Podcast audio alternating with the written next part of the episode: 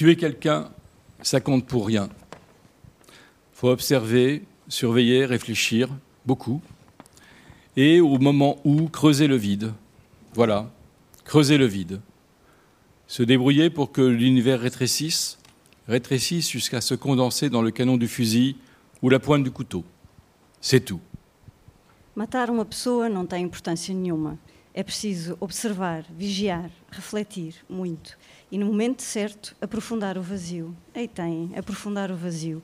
Desenvencilhar-se para que o universo encolha, encolha, até se condensar no cano da espingarda ou na ponta da faca. É só isso.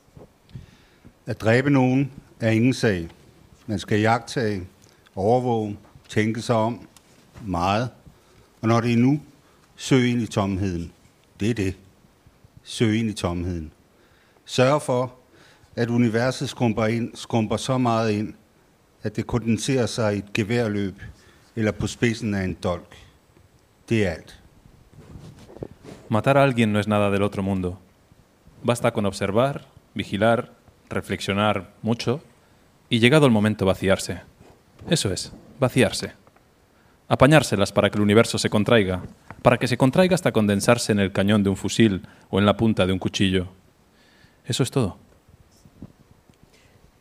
Kvaka nije u samom ubijanju. Valja promatrati, uhoditi, razmišljati i to mnogo i u danom trenutku napraviti čistac, baš to, napraviti čistac. Postići da se svijet usuče, usuče i svede na puščanu cijev ili oštricu noža. I to je sve. It's not the killing. That's not the thing. Got to watch, monitor, think a lot. And come the time, carve into the void. That's it, carve into the void. Find a way to make the universe shrink, to make it shrink until it's condensed into the barrel of the gun or the point of the knife. That's all. Ubiti človeka, to res ni nič takega. Treba je opazovati, vse nadzirati, o vsem razmisliti in to temeljito, ter v danem trenutku izdobsti praznino. Tako je, izdobsti praznino. Doseči, da se vesolje skrči, skrči in se zgosti v puškini cevi ali na konici noža. To je vse. Ammazzare la gente è una cosa da niente. Bisogna osservare, controllare, riflettere parecchio e al momento giusto svuotare la mente. Proprio così, svuotare la mente. Fare in modo che l'universo si stringa, si stringa, fino a condensarsi dentro la canna del fucile o sulla punta del coltello. Tutto qui. Nem nagy szám megölni valakit, kilesni, megfigyelni, agyalni, sokat. És amikor eljön az idő, hagyni, hogy beszippancson a vákum. Ennyi. Összezsugorítani az univerzumot akkorára, mint a puska csöve, vagy a kés hegye. Schluss. Jemanden umbringen, das heißt noch gar nichts. Man muss beobachten, überwachen, nachdenken, sehr viel nachdenken und im entscheidenden Augenblick eine Lehre schaffen. Das ist es, eine Lehre schaffen. Es hinbekommen, dass das Universum sich zusammenzieht, sich so lange zusammenzieht, bis es sich auf den Gewehrlauf oder die Messerspitze verdichtet. Das ist alles. Bonsoir à tous. Bienvenue, bienvenue à cette soirée avant-première en ouverture du printemps de la traduction de notre printemps, accueilli une fois encore à la Maison de la Poésie, que je remercie particulièrement. Je remercie Olivier Chaudançon et toute l'équipe technique, toute l'équipe administrative qui, cette fois encore, nous ouvre leurs portes. Je suis Jörn Cambrelin, directeur d'Atlas, l'association qui organise le printemps de la traduction. Et nous avons sous-titré cette soirée En attendant le printemps, et vous l'adressons comme un premier signe du dégel de l'hiver culturel particulièrement rude et long que nous avons traversé. Dégel que nous voyons poindre avec le 19 mai à l'horizon. Voilà. Et en attendant donc, l'hiver étant propice à la littérature, et cet hiver anormal à une littérature qui ne l'est pas moins, euh, j'ai le grand plaisir et l'honneur de vous présenter dix hôtes illustres de notre auberge du lointain, qui ont passé une semaine au Collège international des traducteurs littéraires à Arles et qui euh, se sont réunis pour l'occasion, mettant ensemble leur traduction presque synchrone de l'anomalie d'Hervé Letellier. Neuf des 41 traducteurs traduisant vers 40 langues dont la dernière en cours est l'indonésien. Euh, neuf de ces traductions euh, fraîchement éditées en cours ou à venir, neuf des traducteurs étaient présents et je vais vous les présenter tour à tour. Ils sont tous européens, ce qui est aussi un effet de la fermeture des frontières. Nous aurions volontiers été plus nombreux, mais voilà, nous avons déjà été très heureux de les accueillir tous les neuf et je commencerai donc euh, ce tour d'Europe par Tania Gagnos, venue du Portugal. Puis euh, à ses côtés, le Danois Pea Bunkar, pardon. Euh, et puis à ses côtés, Pablo Martin Sanchez, qui traduit vers l'espagnol. Ursula Burger, qui traduit vers le croate. Adriana Hunter, qui traduit vers l'anglais.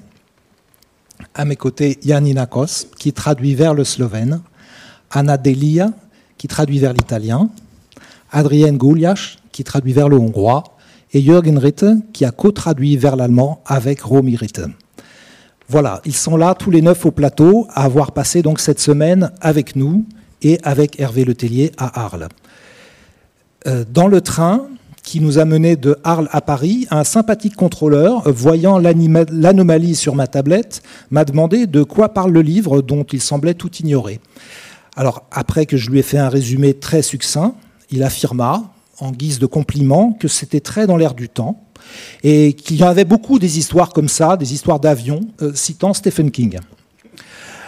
Cet épisode m'a finalement persuadé d'éviter la fameuse phrase On ne présente plus Hervé Letellier, qu'il était utile et nécessaire de présenter Hervé Letellier et l'anomalie, car pour ma part, je n'avais jamais lu une histoire pareille.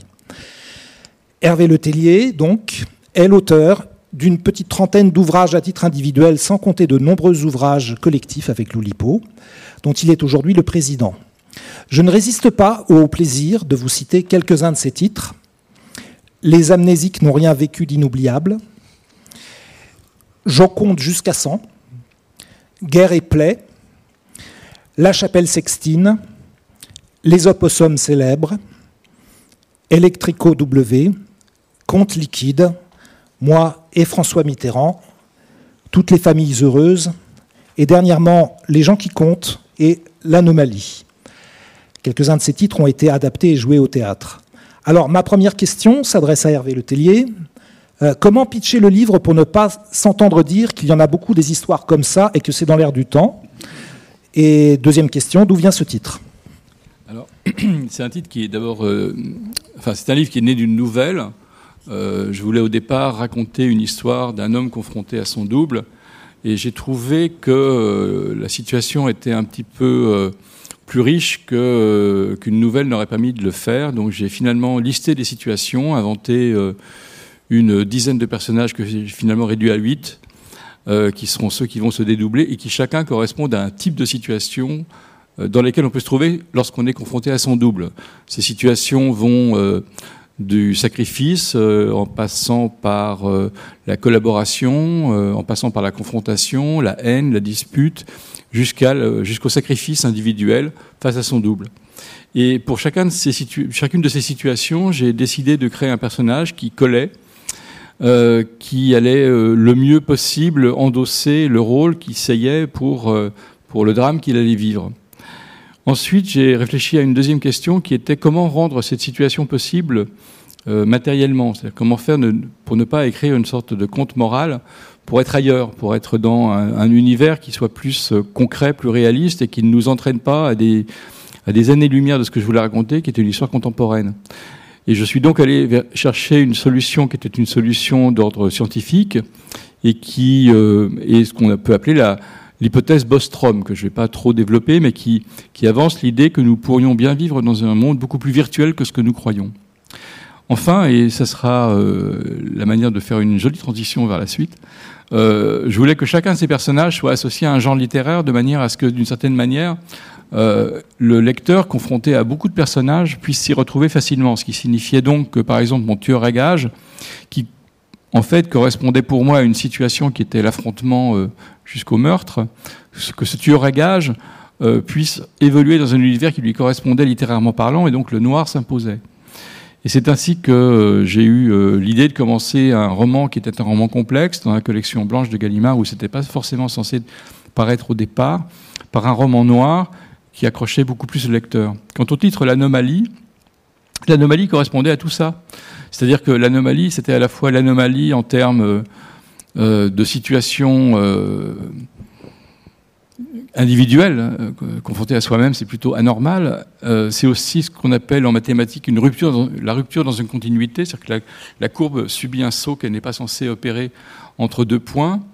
Et puis enfin, c'était une anomalie en termes euh, littéraires classiques que de proposer à un lecteur un roman dans lequel tous les romans et tous les types de romans et toutes les formes étaient présentes, puisqu'il y a même des chansons, il y a des, mails, il y a des, euh, échanges euh, de type interrogatoire. Donc il y a dans le roman lui-même une forme de, une tentative non pas d'exhaustivité, parce que c'est toujours impossible, mais en tout cas de monstration de tout ce qu'on peut mettre dans un roman sans pour autant s'y perdre trop.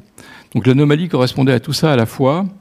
Et euh, le, premier mot, enfin les premières phrases, l'incipit, même la première phrase du, livre, me semblait résumer euh, pas mal de choses à la fois. Et c'était donc euh, ce qu'on a entendu au départ. euh, tuer quelqu'un, ça compte pour rien. Alors revenons sur cette première phrase et euh, peut-être sur les solutions que chacun a, dû trouver dans sa langue. Euh, Hervé, est-ce que tu veux d'abord euh, commenter cette phrase ou plutôt a, oui, posteriori oui, je, vais, je, vais, le faire tout de suite, comme ça, ça permettra de montrer les difficultés auxquelles sont confrontés les traducteurs. La première chose, c'est que c'est une phrase de roman noir, parce qu'il y a tous les codes du roman noir dans une simple phrase de quelques mots, qui est l'absence du ne, euh, la rupture syntaxique qui fait qu'on commence par un infinitif tuer quelqu'un, virgule, ça compte pour rien, le ça, l'absence du ne, donc le, la forme qui est celle du, du, roman à la manchette, quelque chose qui va assez vite. Ensuite, euh, la structure qui est celle d'un rythme de deux, de, de deux, fois quatre syllabes, qui n'est pas facile à reproduire et sans doute impossible dans pas mal de langues. Et puis enfin, les deux nasales qui finissent, qui donnent un, côté un peu tuer quelqu'un, ça compte pour rien, qui est quand même quelque chose d'assez brutal, d'assez violent, et qui initiait assez bien le livre. Voilà. En plus, cette idée de tuer quelqu'un, ça compte pour rien, résumait non seulement euh, le, le, le, projet en termes de roman, de type de roman, mais également euh, l'idée même de la virtualité, puisque si effectivement nous sommes des êtres virtuels, mourir, c'est pas très important. Bonne chance. on va commencer dans l'ordre dans lequel on a entendu les extraits. Tania Alors, je relis la phrase. Matar uma pessoa não tem importância nenhuma. Donc c'est vrai qu'on commence la traduction avec une phrase qui nous donne beaucoup, beaucoup de problèmes. Hervé a déjà expliqué, donc il a le, nombre de syllabes, il a pas mal de, références là-dedans. Et c'est très dur à, traduire ça en portugais. Donc ce que j'ai réussi à faire, c'est garder le rythme, que pour moi c'est le plus important en fait, surtout dans ce, personnage, les textes de Blake parce que je trouve qu'il y a un rythme qui, rappelle presque des, tirs d'un personnage qui tue, qui est toujours... Euh, qui court, qui est dynamique. Donc j'ai gardé ce rythme, matar pessoa, et je fais là la pause, importância nenhuma. Donc on n'a pas la virgule, mais je trouve qu'on a le rythme. Et aussi les sons, matar, importância. Et les S, pessoa, importância, aussi les T et les S. Donc c'est ce que j'ai réussi à faire. Je voulais faire la rime, mais en portugais, si on commence un livre avec une rime interne, ça fait chanson populaire et pas roman noir, donc ça va pas du tout. Père Oui, je, je, vais la lire aussi. Vous allez pouvoir apprécier que j'ai fait quand même deux fois quatre syllabes, euh, moi. Donc, être eben nun er. Donc je, je coche je sais pas, une, une, une sur, sur trois, une sur, sur quatre, quatre des contraintes. J'ai pas pu rimer là et j'ai pas pu euh, évidemment euh, reproduire l'absence de n puisque ça, ça, ça peut pas se faire. C'est assez colloquial euh, avec la, la fin, in c'est rien. Alors que c'est pareil, il y a l'effet un peu étrange en danois aussi de commencer avec un, un infinitif. Donc ça va quoi. Et, en, et ensuite j'ai pu euh, trouver la rime euh, dans la première phrase, phrase du, du, paragraphe suivant. Donc ça compense un peu. Donc un et demi sur, sur trois. Pablo. Oui, euh, moi c'est Matar a alguien no es nada del otro mundo. Et euh, j'ai pas conservé la rime parce qu'en espagnol, euh, rimer comme ça dès le début, euh, c'est un peu moche. hein. Et, et surtout parce que alguien, qui ça serait la traduction de quelqu'un, c'est un mot orphelin. Donc ce qu'on appelle en espagnol, on a palabra phénix. Il n'y a pas de rime. Par contre, je viens de, de compter les syllabes de, de ma première phrase et c'est un alexandrin. Donc on a changé l'octosyllabe par l'alexandrin, mais j'avoue que je ne le fais pas exprès. Euh, Mais on pourrait faire matar alguien no es nada del otro mundo. Donc ça fait le- l'alexandrin classique. Et, mais non, je voulais juste garder le ton de roman noir, un peu ce- ce- ça ne compte pour rien, ça, ça compte pour rien, donc no es nada del otro mundo, non? Avec un ton un peu euh, ouais, de- relou quoi. Ursula Burger. Euh, la phrase, c'est Kvaka ni u samom ubijanju. Euh, je ne sais pas si c'est un soulagement ou, un défi qui, va, le rester euh, jusqu'- jusqu'à la fin. Le fait que le livre n'est pas encore publié euh, en croate. Euh, J'ai énormément réfléchi sur les premières pages de ce roman parce que je me suis dit avec les années de travail que avoir euh, une voix euh, bien trouvée, un style dans lequel on se sent bien comme traducteur est important. Et euh, malgré ça, cette phrase comme début du roman est très exigeante. Euh, Kvaka, c'est catch, comme catch 22, donc je n'ai pas pu reproduire le rythme pour le moment. Commencer par un infinitif, c'est assez compliqué en croate. Euh, on verra. Euh, Adriana Hunter. En, en anglais, au, au début, je voulais commencer la phrase par le mot killing parce que c'est très dur avec le K et aussi parce que il y, a, deux paragraphes après qui commencent avec tuer. Et je voulais faire la même chose, mais en fait, à ce moment-là, je perdais le, rythme et le rime de la phrase. Et c'est pour ça que j'ai changé l'ordre et j'ai maintenant It's not the killing, that's not the thing. Alors on a le rime et on a presque le rythme, mais ce n'est pas, il n'y est pas le rythme, mais à cause du not qui est ré- répété dans les deux, les deux moitiés de la phrase, on a l'impression du, du rythme repris dans les deux moitiés. Janinakos. Ubiti človeka, to res ni nič takega. Euh, bon, c'est, ce n'est pas encore la version finale, je pense. Mais euh, en fait, euh, j'ai eu une, expérience un peu contraire aux autres parce que quand j'ai lu la première phrase, je me suis dit, bah tiens, ça sera pas si difficile que ça. c'est parce que en slovène, il existe une expression qui est en fait qui est la, euh, traduction littérale de ça compte pour rien. Ne. Donc je me suis dit, bah, j'ai de la chance. Mais après, très tôt, je me suis rendu compte qu'en fait, il y a une petite nuance qui ne va pas du tout. Euh, donc, euh, et le sens n'est pas du tout le même. Son- donc, je l'ai, euh, je l'ai changé plusieurs fois. Je pense que déjà dix fois depuis que je suis venue à Arles. Mais bon, euh, je pense que maintenant ça va beaucoup mieux, mais je vais, je vais continuer. Une semaine, une phrase. C'est un bon rythme. Anna Delia. Alors moi de garder la rime. J'aime- bien commencer par l'infinitif. Ah, pardon. J'aime bien commencer par l'infinitif et j'aime bien garder les rimes si c'est possible, si ça, ça gêne pas en italien. Là, euh, je pense que euh, d'abord euh, commencer par un infinitif euh, est dans les cordes de l'italien, donc c'est pas quelque chose de. Hein je voulais un verbe euh, agressif, hein, comme euh, euh, je pouvais pas avoir des nasales, mais ammazzare avec des doubles Z en italien, de Z est agressif depuis l'époque de Dante, et donc euh, j'ai choisi ammazzare, pas uccidere, qui est un verbe beau- beaucoup plus propre, disons. Euh, la rime, bon, c'était spontané, gente, niente, surtout parce qu'après, j'ai mente, vider, creuser le vide, moi j'ai traduit vider l'esprit, et mente, c'est encore une rime, donc je voulais garder le rythme, tac, tac, saccadé, que j'ai essayé de garder dans tous les chapitres de Blake, qui part comme une mitraillette. Adrienne Goulias. Euh, oui, donc euh, euh, ma traduction, je trouve que c'est un échec plutôt bien réussi.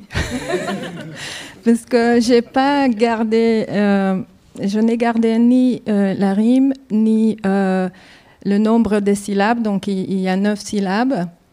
Mais après, bon, les, les premières phrases, c'est toujours très difficile. Les premières phrases manquent d'innocence euh, déjà à cause de ce qu'a dit euh, Hervé, c'est-à-dire que euh, ça donne le, ton et puis ça, ça, résume aussi un petit peu de, de, ce qui suit.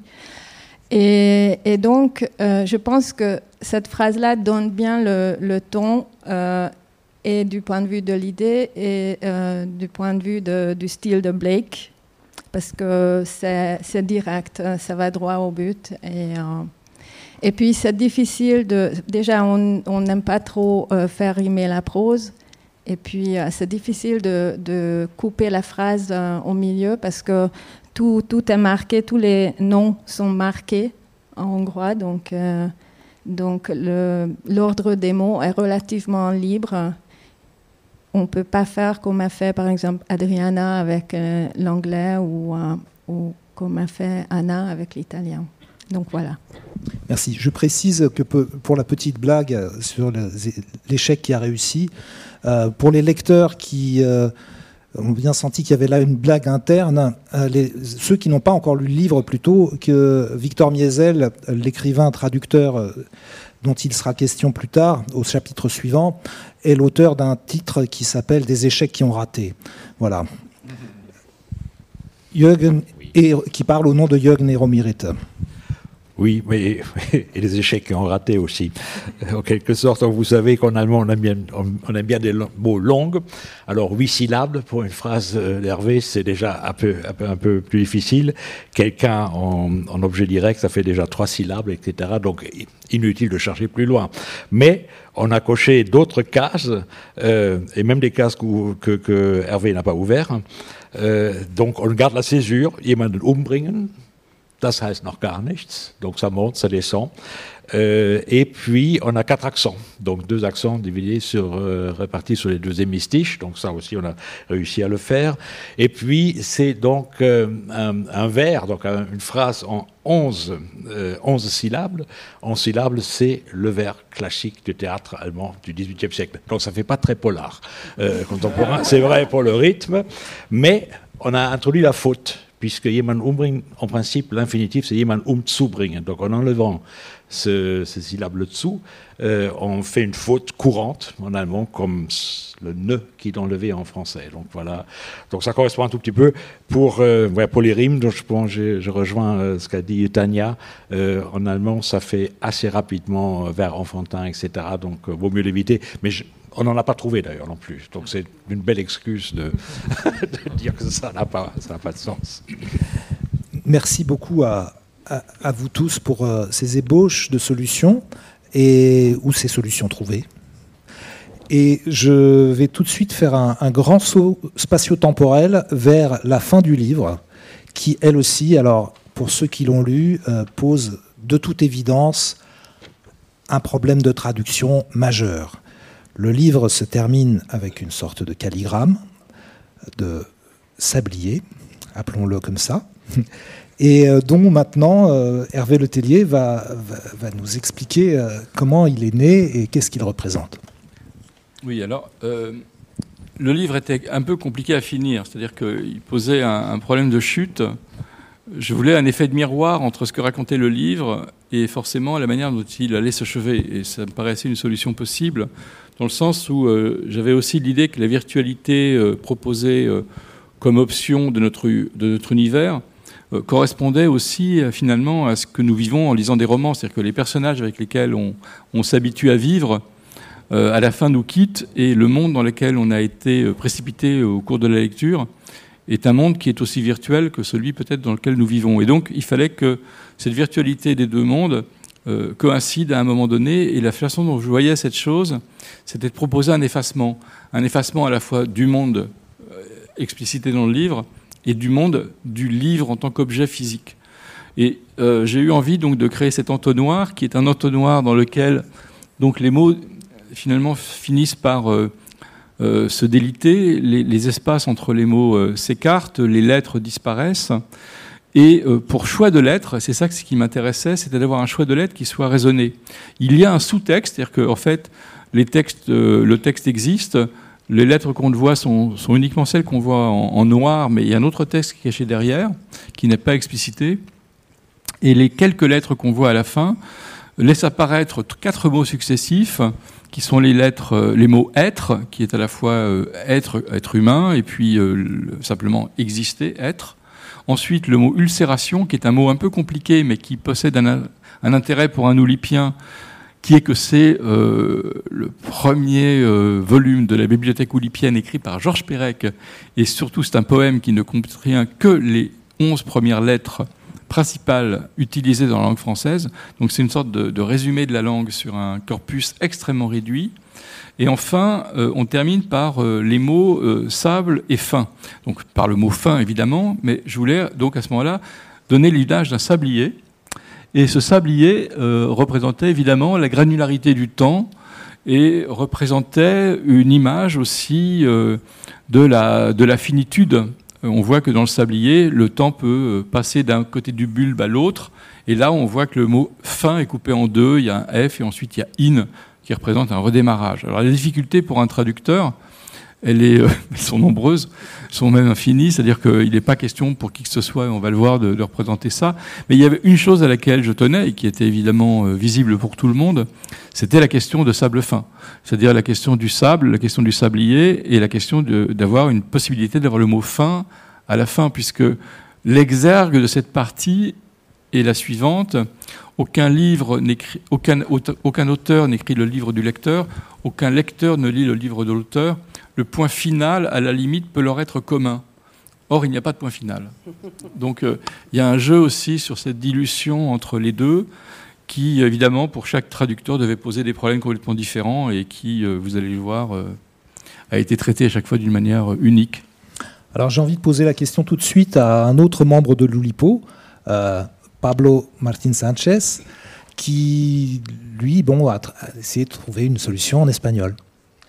Oui, sauf qu'en espagnol, ça marche pas si bien que ça, euh, parce qu'il faut choisir euh, d'abord euh, le, genre fino fina, donc ça ça coïncide pas avec fin. Donc ce que j'ai fait, donc c'est arenal fin, donc pour garder ce que je trouvais que c'était indispensable de garder, que c'est le in. Il y a un espace avant de in, je sais pas si on le voit dans le texte, oui, on le voit là, parce que c'est juste là, là le milieu entre les deux parties du sablier. Donc ça, c'était très important pour moi, garder la forme et aussi déchiffrer ce que Monsieur Letellier euh, avait caché euh, dans le texte. Alors, ce que j'ai fait, c'est essayer de trouver ce sous-texte. Je l'ai reconstruit en français et je l'ai traduit en espagnol. Donc les lettres dans la version espagnole qu'on voit et qu'on comprend pas avant euh, être en ulcération, là j'ai inventé un texte. Donc c'est pas les mêmes lettres. Donc c'est la traduction d'un texte inventé ou hum, insinué. Et puis après j'ai gardé ulceraciones parce que la référence à Pérec quand même me semblait importante, au moins pour un traducteur oulipien. Quoi. Euh, même s'il y a peu de personnes qui vont reconnaître cette référence à Pérec, je, je croyais que c'était mieux laisser ulceraciones que trouver un autre mot de 11 lettres, les 11 premières lettres de la langue espagnole, et essayer un autre terme. Ça n'aurait pas fonctionné. Je, je, pensais moi aussi que la démarche était celle-là, d'essayer de, de, reconstituer le texte disparu pour le traduire et ensuite faire disparaître des lettres. Quand j'en ai parlé à Hervé, il s'est montré totalement incorruptible, c'est-à-dire qu'il ne veut pas révéler le texte qui euh, a été... Euh... Exactement. Alors non, il y, a, il y, a aussi une raison qui est que, à mon avis, ça exprime ce qu'on appelle à l'Oulipo la potentialité.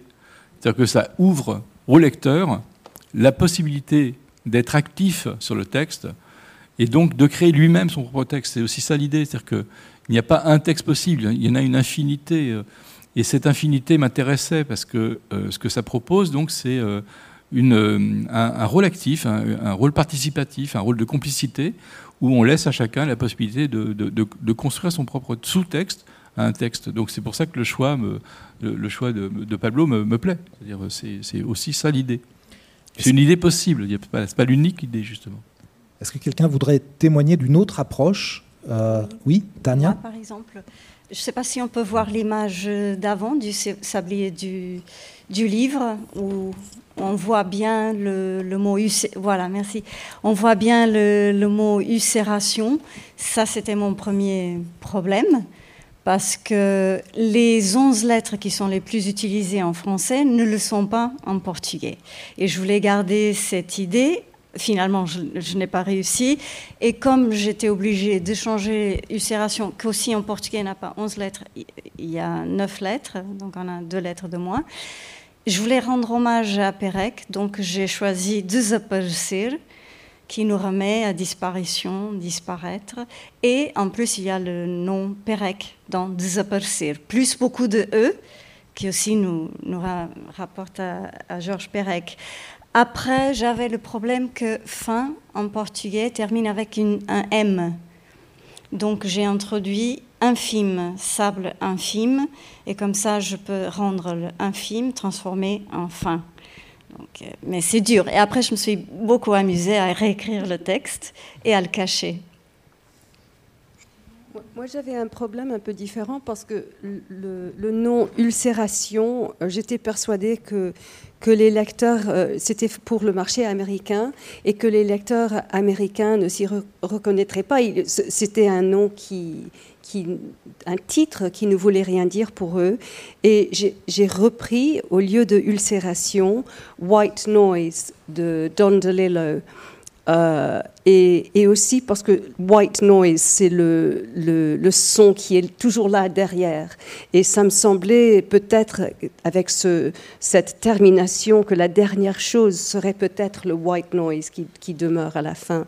Et aussi, il y avait le problème qu'en anglais, on ne dit pas sable fin, on dit fine sand, et il n'y a pas le mot end dans le mot sand. Alors j'étais obligée de, de perdre le sable. Euh, et j'avais le mot distend, s'allonger. Euh, alors j'avais le, le- le white noise qui, s'allongeait. Encore un témoignage sur ce, ce sablier final? J'ai gardé, euh, je voulais garder essere, ulcerazioni, sabbia fine. Pour moi, c'était facile parce que sabbia fine, fine, ça se termine avec fin. Et puis j'avais gardé ulcerazioni, c'est-à-dire l'équivalent italien. J'ai traduit tout ce que c'était compréhensible en français. Et puis j'ai évidemment terminé par euh, essere, mais j'ai laissé dans la ligne qui s'égrène euh, deux petits signes qui sont français, donc un A accentué un ET, parce que je voulais donner la sensation d'un mur qui avait été peint et l'inscription française en dessous perse en filigrane, comme si tout le roman avait été repeint, un mur repeint en italien, et en grattant, on voit à la fin le français perse. La langue sous la langue. Oui, Euh, on m'a dit, je ne sais pas si c'est vrai, euh, que en code informatique, IN signifie reboot. Alors, c'est pas, nécessairement le cas, mais en tout cas, c'était, euh, comme je voulais finir par fin, j'ai eu euh, envie de couper le mot, euh, le mot fin simplement en deux pour qu'il apparaisse un mot anglais qui est un vocabulaire, le mot in est un vocabulaire de, redémarrage, ça veut dire qu'on est passé dans l'autre partie du bulbe, c'est dans la deuxième partie du bulbe. Le, reboot, hélas, malheureusement, c'est reboot hein, en, langage informatique. Euh, mais cette idée du passage dans le deuxième bulbe me- paraissait intéressante. Bien. Est-ce que je, vous passe encore la parole sur ce, sujet ou est-ce que nous passons à des questions suivantes? Je, crois qu'il y a un sujet qui a été évoqué assez fréquemment au cours de la semaine. Enfin, disons qu'il a été abordé. Euh, c'est la, question d'une inquiétude que pouvaient soulever euh, certaines expressions auprès d'éditeurs qui pouvaient attendre sur les réseaux sociaux euh, des réactions plus ou moins choquées. Et je crois qu'on avait envie d'aborder ce sujet-là ici. Il est question d'un passage dans lequel deux personnages ont une conversation dans laquelle apparaissent également en style indirect libre leurs pensées. Et je vais laisser Hervé lire ce passage. Alors, il s'agit d'un moment où euh, un directeur d'une énorme firme pharmaceutique, euh, blanc, euh, soixantenaire, a embauché pour affronter dans un procès une série de plaignants qui, toutes, pour la majorité, sont des femmes et des femmes de couleur, d'origine soit latino, soit afro-américaine.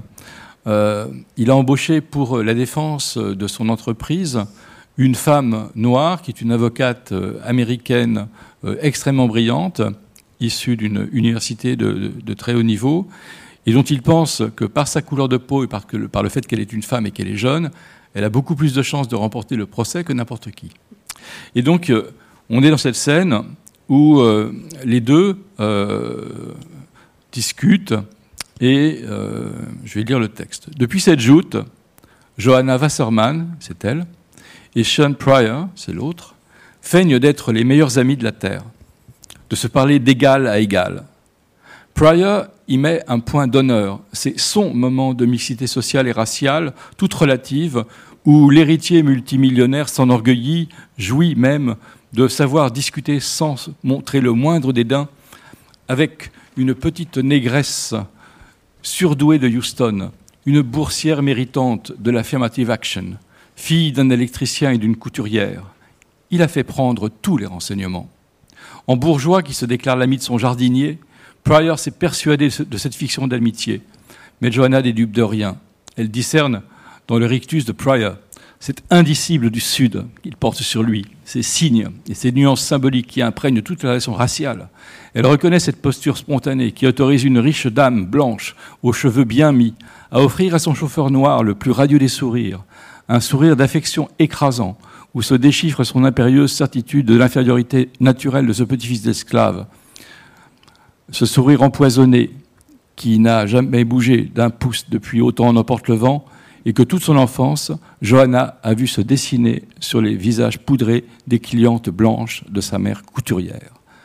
Donc ce qui moi m'intéresse là, c'est que on a un premier paragraphe dans lequel on a effectivement un discours indirect libre, c'est-à-dire la pensée d'un personnage qui rentre dans le paragraphe et qui est le moment où le narrateur s'efface pour laisser la place à la psyché d'un personnage qui est un, un homme raciste et inconsciemment raciste et consciemment raciste.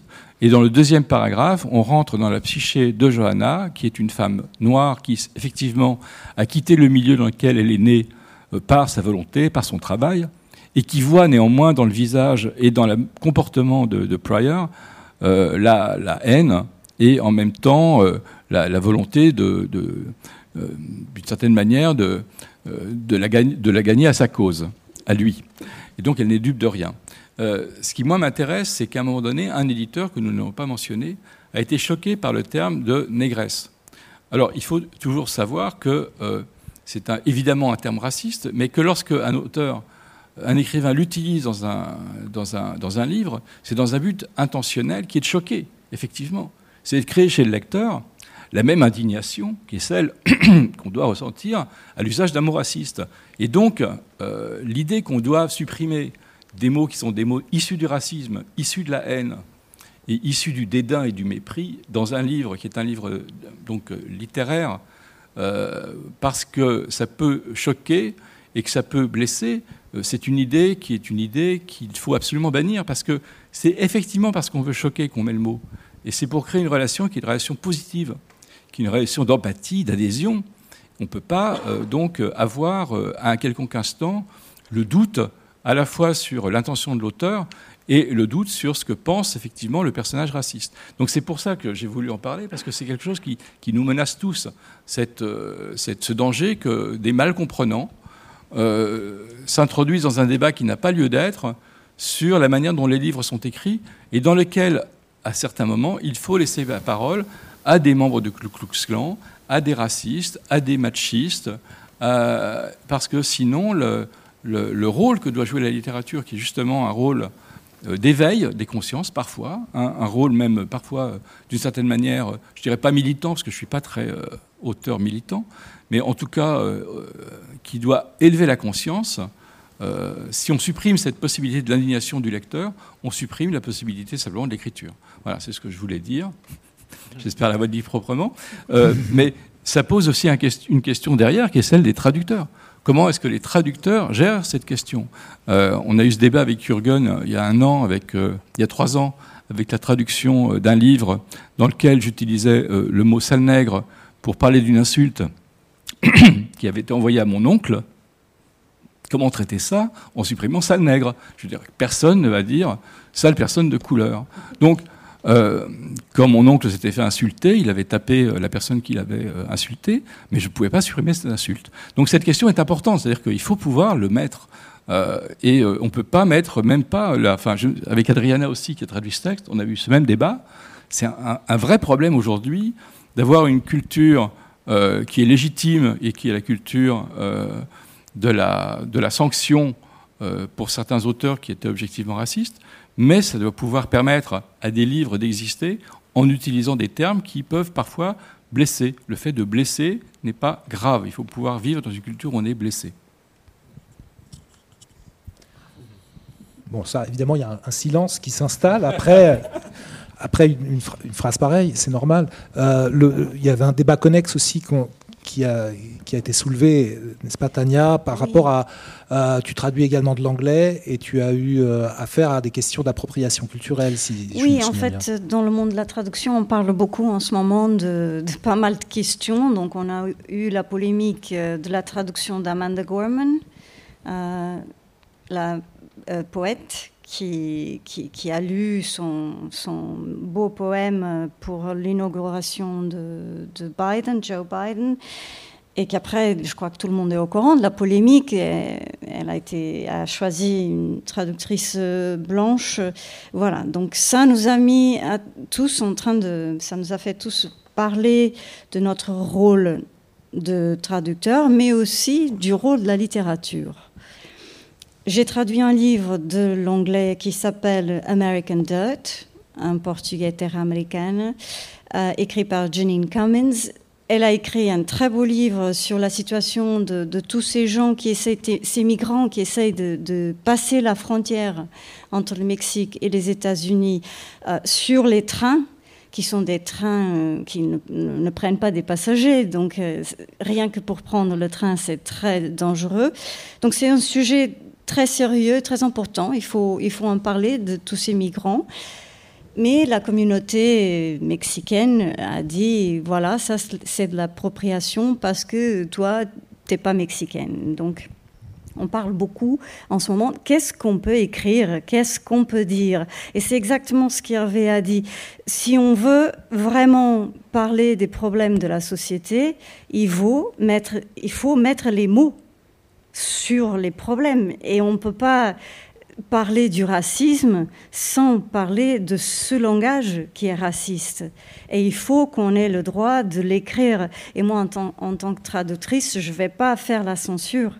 Si l'auteur a choisi le mot petite négresse, moi, j'ai choisi pretinha que c'est un mot qu'en portugais dit exactement la même chose. On a la condescendance, on a le racisme, on a même ce machisme du monsieur qui a tout le pouvoir et qui traite cette personne qui en fait a beaucoup de talent et qui, et qui va faire un super travail pour sa boîte, mais il la traite avec euh, pas beaucoup de respect et donc il faut utiliser tous les mots. Et si le personnage pense petite négresse, moi je le fais en portugais. Et c'est important ça.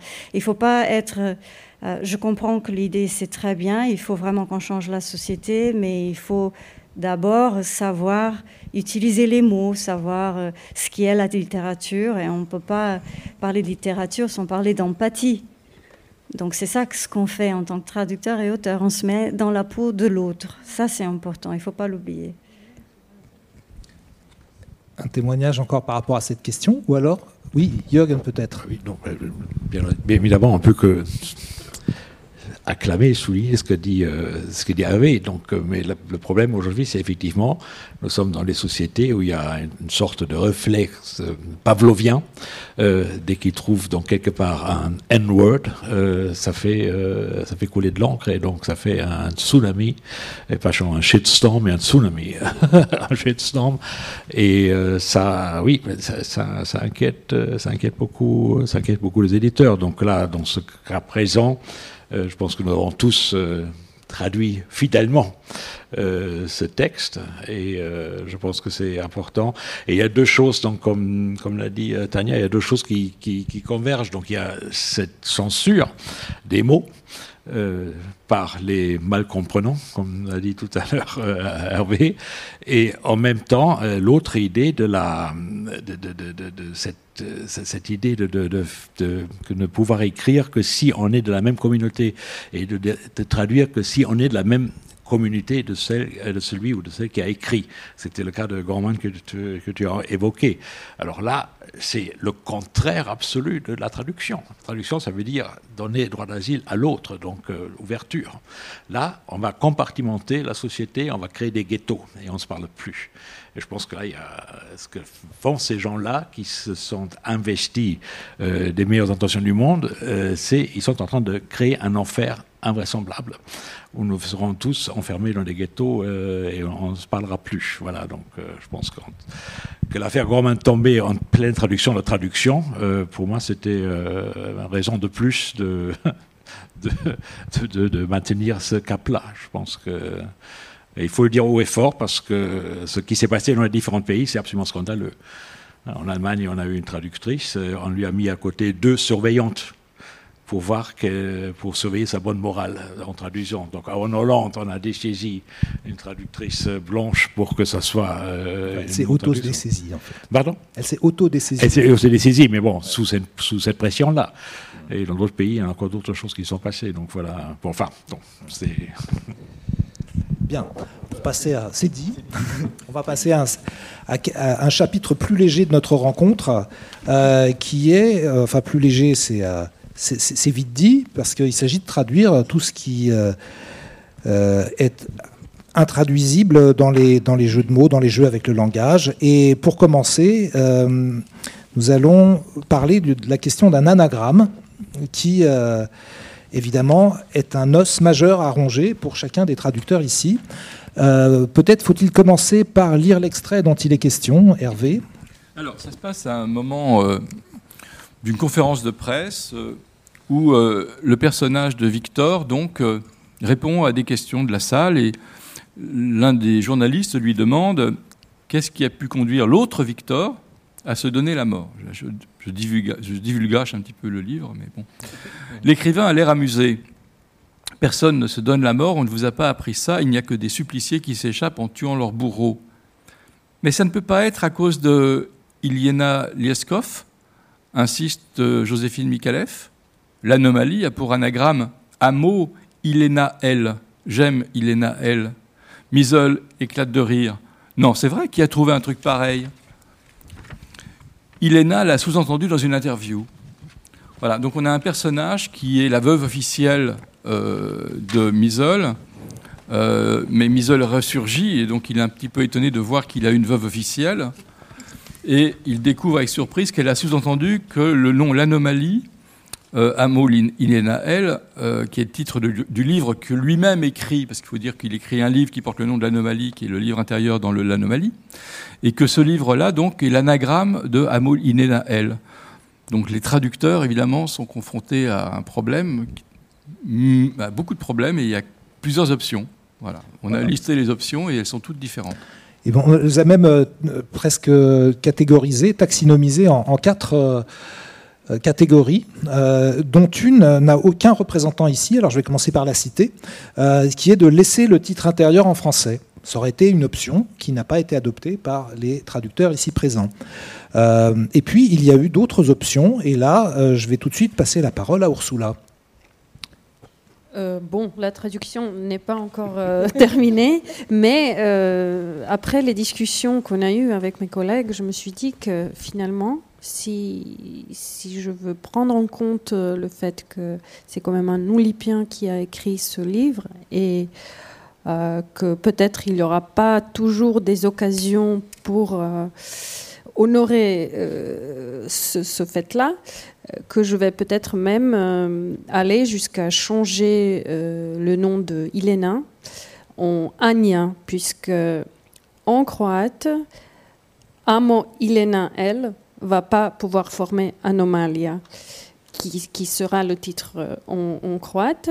Et donc, ce que j'ai trouvé pour euh, respecter aussi qu'il y ait un euh, elle, en fait, le pour le nom de famille, si je mets Amo Anya le, donc en croate on peut lire Lieskov à la place de Leskov. Et là, on, on se retrouve avec un nouveau personnage, enfin, avec un nouveau prénom. Euh, mais euh, on a joué le jeu de l'anagramme.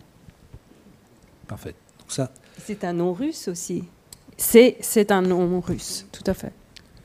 alors donc ça, c'était la solution également qu'a adopté Pablo, je crois, en, en adaptant l'anagramme, donc trouver un nouveau prénom.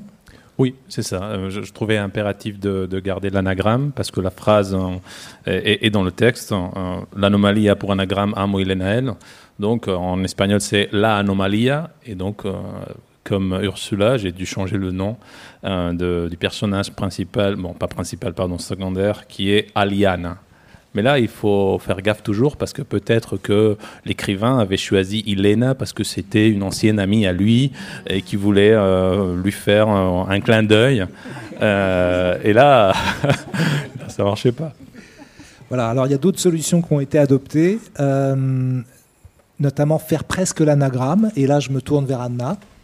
Bah, D'abord, en italien, euh, enfin, on a une histoire telle que changer les noms étrangers et les italianiser, ça remonte au fascisme. Donc c'est quelque chose que vraiment on ne fait plus. On a une forme de censure. Et en plus, un moilanal, et c'est imprononcable, c'est moche. Donc, vous connaissez un pays quand même esthétisant et esthétique. J'ai laissé Hélène, hein, d'autant plus que je suis d'accord avec Pablo, je ne savais pas s'il y avait des raisons personnelles hyper cachées au quatrième niveau, pourquoi il, faut, il fallait que ce soit Hélène. hein. Et en disant più o meno, euh, Hélène en question est encore plus idiote dans le livre, parce qu'en fait, elle est prétentieuse, elle n'arrive même pas à avoir un anagramme, mais elle se considère euh, la protagoniste de, de la vie de ce pauvre homme. Donc en fait, euh, je... Tu as rajouté dans le dialogue più o meno. più o meno, sì, qui en fait, en fait une idiote totale. Più o meno. D'accord. Alors, à propos de- d'ajouts nécessaires, je me tourne vers Adriana euh, pour euh, nous dire quelle est la solution que tu as adoptée. Oui, enfin, j'avais trouvé autre chose parce qu'en anglais, euh, the anomaly, il y a un T, un H, un Y, et pour faire l'anagramme, elle aurait eu un, nom de, de chimie. Ethyl, euh, c'est un nom de alcool, c'est un truc chimique, c'est- pas du, joli du tout. Euh, et finalement, je me suis dit, mais quand même, quand, quand le personnage Victor, il a écrit ce livre, et quand Elena, elle l'a lu, c'était en français. Et c'était le titre français qu'elle a lu et que lui, il a écrit. Alors moi, j'ai mis, euh, je ne sais pas si vous comprenez tous l'anglais, mais um, I know the anomaly is being translated into lots of languages, but your original French title, L'Anomalie, is an anagram of Amo Ilena El. I love Ilena El. Alors elle se. euh, oui, c'est une façon de, résoudre le problème, un peu ce qu'on appelle en, anglais a cop-out. Voilà, il y a bien d'autres jeux de mots et de langue dans euh, l'ouvrage. Euh, à commencer par le premier personnage qu'on a évoqué, celui du tueur à gages, qui s'appelle Blake. Et là, euh, ce, nom, qui est un nom inventé, euh, il est inventé par ça sonne bien, ça claque, comme lake et, lac. C'est un mélange de lac et de lake. Euh, là, plusieurs solutions ont été adoptées. Alors, je passe la parole à Pierre. Oui. En fait, moi, j'ai pas eu trop de mal là. Heureusement, parce qu'ailleurs, euh, oui. Mais bon, euh, j'ai tout simplement mis Blake euh, et j'ai mis Black et Lake, comme en, en français. Ouais, de l'île. l'île- La phrase dans le, la phrase dans le livre, c'est lorsque le personnage dont on ne connaît pas le nom invente le, personnage, le nom de Blake, il écrit et puis Blake, Black et Lake, noir et lac, ça claque. Ouais. Donc moi j'ai euh, j'ai laissé tomber la, la tradu- euh, la traduction de- des, mots anglais parce que tout le monde le, le comprendra. Le comprendra. Et j'ai trouvé un, un mot qui, euh, qui euh, par assonance, euh, fait, fait claque et qui veut dire euh, c'est cool, c'est super. euh. Donc je fais euh, euh, Blake, Black, ou Lake, Legat. Legat, c'est euh, cool. Enfin, vous l'avez euh, presque en. Ouais, Moi, Adrienne, trouvé. peut-être. Moi, j'ai trouvé une rime interne que j'aimais pas au début du livre, mais là, ça allait très bien parce que ce que je voulais, c'est vraiment ce- cette rime de Blake et Lac. E donc j'ai mis Blake é a mistura de Black e Lake, preto e lago, um nome do carago, un putain de nom. Mais ça rime et ça, fa- ça fait vraiment, euh, c'est dans le personnage, c'est son style. Oui, Adrienne, alors, en euh, hongrois alors. Oui, euh, alors j'ai beaucoup réfléchi. Euh, j'ai fait comme euh, Pierre, donc j'ai pas traduit les mots anglais. Mais pour moi, cette phrase, ça évoquait un peu les, les balles. Ça fait pam, pam, pam. Et il est comme ça, enfin, Hervé explique qu'il il, il utilise genre six balles pour- par personne et que les balles sont, sont bien, euh, se, se dirigent soit vers, euh, je sais pas, la tête ou voilà. Euh, et donc, c'est Blake, Black, Lake, Kloppolish Kiss. donc, il y a le cas. Oui, ça clapote, qui- oui. Ouais, ça claque, quoi. Ça, ça, ça tient ensemble, ça va, ça va bien ensemble. Ça veut dire ça. Donc, j'ai pas, j'ai pas voulu surcompliquer, quoi. Parce qu'en traduisant les mots anglais, je pense que c'est pas la peine. Tout le monde doit connaître euh, Lake et Black. Yanina. Et Yanina, oui, aussi, elle a trouvé quelque chose de. Euh, oui, mais d'abord, bien sûr, j'ai j'ai essayé de trouver euh, quelque chose qui rime, mais euh, ce serait, en slovène, ce serait très difficile parce qu'il y a des mots jezero, ce que veut dire euh, lac, et puis črn, ce que veut dire noir, et j'ai rien trouvé. Mais euh, j'ai pensé à une expression qu'on a en slovène euh, qui veut dire euh, ça, ça c'est très bien trouvé. Et on dit en fait si euh, zadeto ku črno. Euh, donc il dit Blake, Black and Lake, črn in jezero, zadetok u črno. Euh, donc ça veut dire, euh, littéralement traduit, ça veut dire euh, un coup dans le noir. Et puis il y a aussi, en fait, on sous-entend peut-être dans ce coup, on sous-entend aussi le tir, parce qu'en fait c'est euh, au milieu du, du cible. Donc, En plein dans le mille. Oui, voilà. Ce que je viens d'apprendre tout à l'heure. Oui. Donc ça. Peut-être le, le casse-tête suivant, Hervé, euh, à propos de hangar. Eh oui. Alors, à propos de hangar, euh,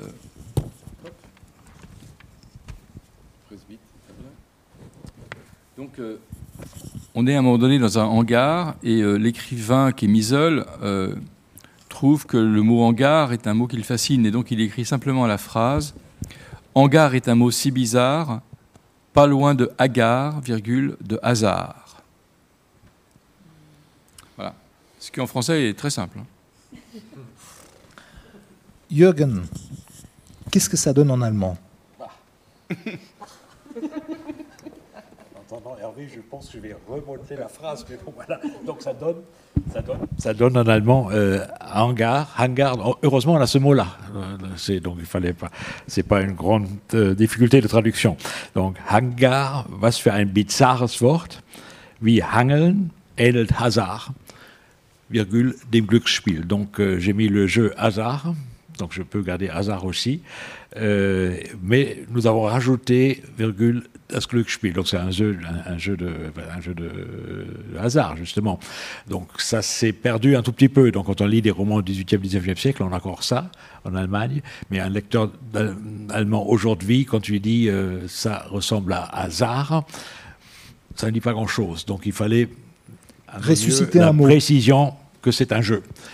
Bon, peut-être tout cela, la vie est un jeu. Voilà, peut-être ça se justifie aussi par ça. Donc on a rajouté un tout petit peu une petite explication pour euh, justifier le, le, hasard, parce que le reste, ça va très très bien. Hangar, hasard, hangeln, et même bizarre. Bizarre en allemand. Hmm. Adriana? Euh, ça ne marchait pas du tout en anglais euh, parce que le mot hanger en anglais n'a pas du tout les mêmes sonorités, mais ça fait penser à un a coat hanger, un, comment ça s'appelle un, un, cintre, un, oui, un, un cintre. Euh, et aussi, ça fait penser euh, le mot pendre et le the hangman, euh, c'est la personne qui, qui, qui, qui, fait le pendu. Le bourreau. Et, le bourreau, oui, voilà. Et aussi, il y a un terme en anglais, quand, on n'est pas sûr de ce qui se passe dans la vie, on dit hanging in the balance. C'est qu'on est pendu entre deux possibilités. Alors, c'est beaucoup plus long que cette très belle petite phrase de Hervé, mais, il y a quand même cette idée de hasard dans le mot hanging in the balance. Alors, oui, je ne sais pas hanger, such a strange word, like coat hanger, and not far from hangman, and here they all are, hanging in the balance. Parfait. Alors, juste oui. un petit mot parce que, enfin, souvent, euh, on en a parlé. S'il y a un jeu de mots là, quand on ne peut pas le faire, ben, on, on essaie de, d'en trouver un autre ailleurs, quoi. Donc on compense. Et, et à la fin, c'est un partout. Quoi. Voilà. Ou, dans, dans, ce cas-là, ici, ils disent partout, un truc euh, fou. Mais, mais, mais ici, le, le problème qu'on a, nous, c'est qu'il faut le mettre là parce que les, euh, les assonances, enfin les rimes, sont motivées dans leur sens. C'est motivé. S'il si, dit agar, c'est c'est le, leur état mental à, à ce moment-là. Et s'il dit hasard, ça a justement à, à, faire avec cet improbable, cet improbable événement dont ils sont les, les protagonistes et les victimes. Oui, euh, donc, donc on est vraiment obligé de, de, de, de, trouver quelque chose. Et il y a un autre mot qui n'est pas dans cette phrase, mais qui est dans une autre phrase, qui est euh, un coup de dé jamais n'abolira le bazar, n'est-ce pas? Oui, alors voilà, c'est un. Qu'est-ce qu'on fait avec Malarmé Voilà, c'est juste un. Quand j'ai écrit cette phrase, c'est c'était sans penser une seconde au traducteur, il hein, faut bien le dire. Euh, et, donc c'était un, assez mauvais jeu de mots. Voilà, ça m'arrive souvent. Et, donc c'était un assez mauvais jeu de mots. Et puis ça passait un petit peu comme ça euh, dans le, dans le, dans le texte. Parce qu'à un moment donné, dans le texte, un enfant euh, qui est proposé, à qui on propose un choix décide de le jouer au dé. Et donc, l'une des protagonistes, qui est, c'est également la voix intérieure d'une pédopsychiatre. Et c'est dans cette voix intérieure qu'on entend euh, un hasard n'abolira, euh, un coup de dé jamais n'abolira le bazar. Euh, donc c'est plutôt elle qui est responsable de ce jeu de mots que l'auteur. Hein. C'est sa voix, c'est sa voix intérieure. Euh, mais après, ben, je ne sais pas comment on peut traduire ça dans, dans différentes langues. Anna, peut-être? Oui, bah, D'abord, bah, la référence à Mallarmé euh, n'est connue que des Français. Non, pas du tout. Les Italiens connaissent Pardon. très bien ça. non, enfin, euh, c'est quelque chose que, par exemple, nous tous, on a étudié à l'école, donc euh, à Mallarmé, etc. Ce qui fait, j'ai eu de la chance parce que hasard, ça se dit caso en italien. Un tiro di dadi non abolirà mai il caso et bazar, j'ai mis casino. Un tiro di dadi non abolirà mai il casino. Ça marche. ça fait rire. Tu peux dire quand même pour les non-italianophones ce que veut dire casino et, les différents sens Donc, casino, ça c'est très intéressant parce que en, principe, ça voulait, ça voulait dire maison close, bordel.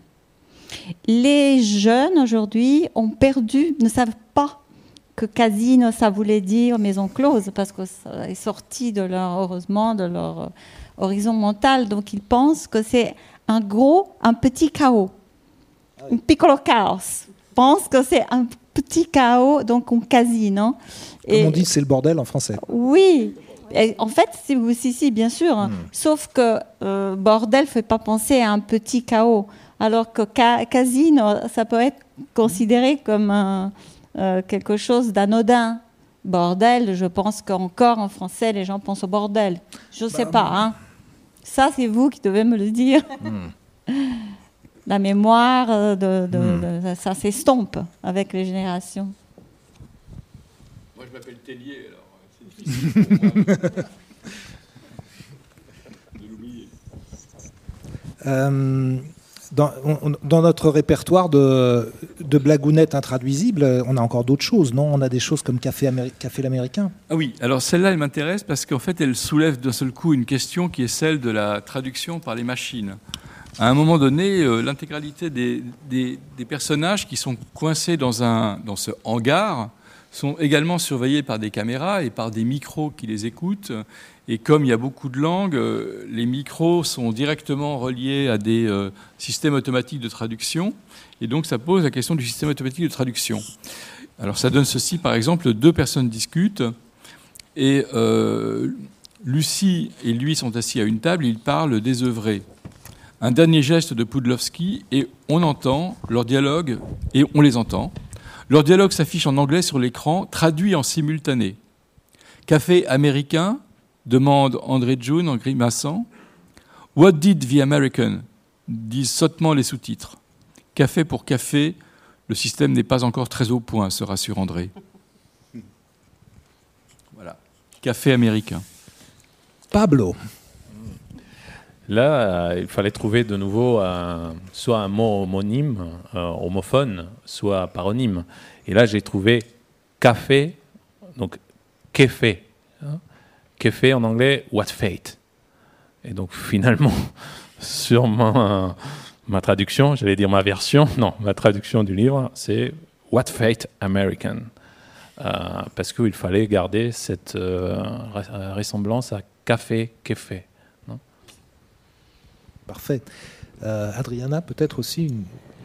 Euh, oui, Justement, c'est d'autant plus compliqué quand Oui, on traduit vers l'anglais, non En fait, c'est un peu différent en anglais parce que, parce que le ca- café, les mots café, je n'arrivais pas à trouver quelque chose que, que la machine puisse comprendre.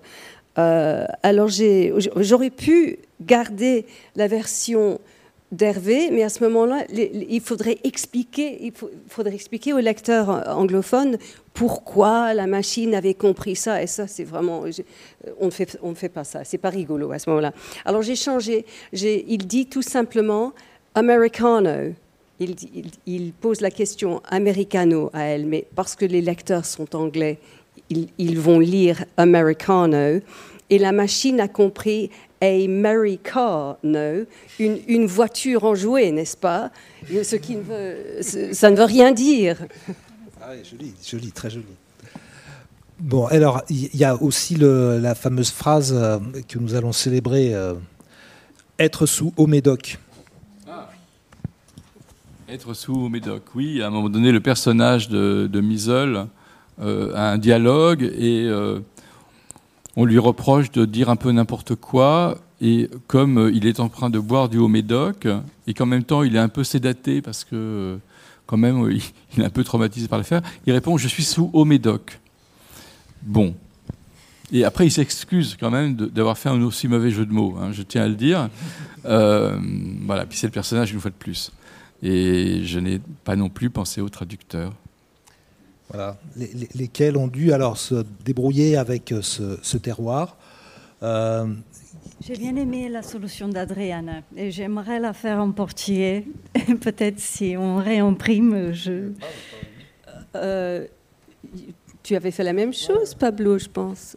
Oui, mm, medicamento. non? Medo- oui, it, it must be this m- medication au lieu de medication. Euh, et tient sa verre, il, il- il dit euh, son verre. Euh, it must be the medication.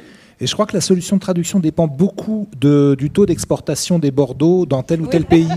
Parce que, apparemment, le, le Médoc n'est pas du tout connu en Croatie, par exemple. Surtout pas le haut Médoc. Enfin, Encore moins le haut Médoc. Le bas Médoc, pas non plus. Non, Non, voilà. Donc, euh, on peut glisser sur euh, cette espèce de jeu de mots catastrophique que je viens de tenter pour euh, aller vers le, la suite. Et la suite, c'est justement quelque chose qui, euh, à la lecture, m'a énormément réjoui. Euh, L'histoire de la chantilly et de la crème anglaise aux assises d'Arles. Euh, il faut savoir que Hervé Le Tellier est quelqu'un de, de très généreux puisqu'il a fait pour son million de lecteurs une publicité absolument phénoménale aux assises de la traduction en en faisant la capitale du mi-cuit au chocolat. Euh, donc je vais te laisser lire euh, le petit extrait dont il est question. Ceci se passe donc aux assises lors de ces agapes qui sont euh, régulières, quotidiennes le soir. Parvenu à l'ultime étape des mi-cuits au chocolat, Victor se retourna et l'aborda. Il s'agit d'une jeune femme pour qui il a des sentiments naissants. Il lui demanda, en bafouillant, comment traduire crème anglaise en anglais, puisque French cream est la chantilly. Oui, désolé, il n'avait rien trouvé de mieux. Elle avait ri poliment, avait répondu Ascot Cream d'une voix rauque qu'il avait trouvée féerique, et elle était retournée à sa table rejoindre des amis. Il lui fallut du temps pour réaliser qu'Ascot, comme Chantilly, était un hippodrome, mais anglais.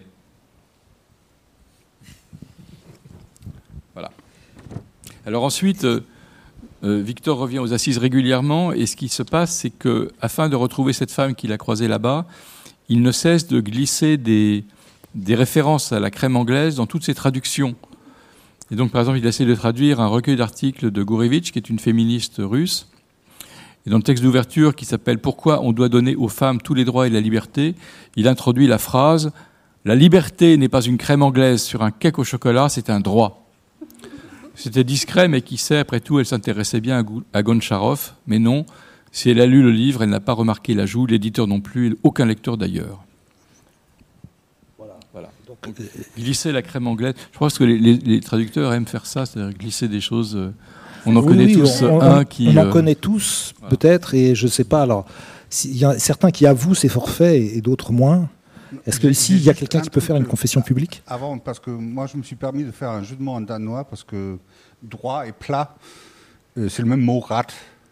Euh, Hmm. donc, euh, je, je dis, euh, c'est. euh, la liberté n'est pas une crème anglaise, c'est un cake au chocolat, c'est un plat.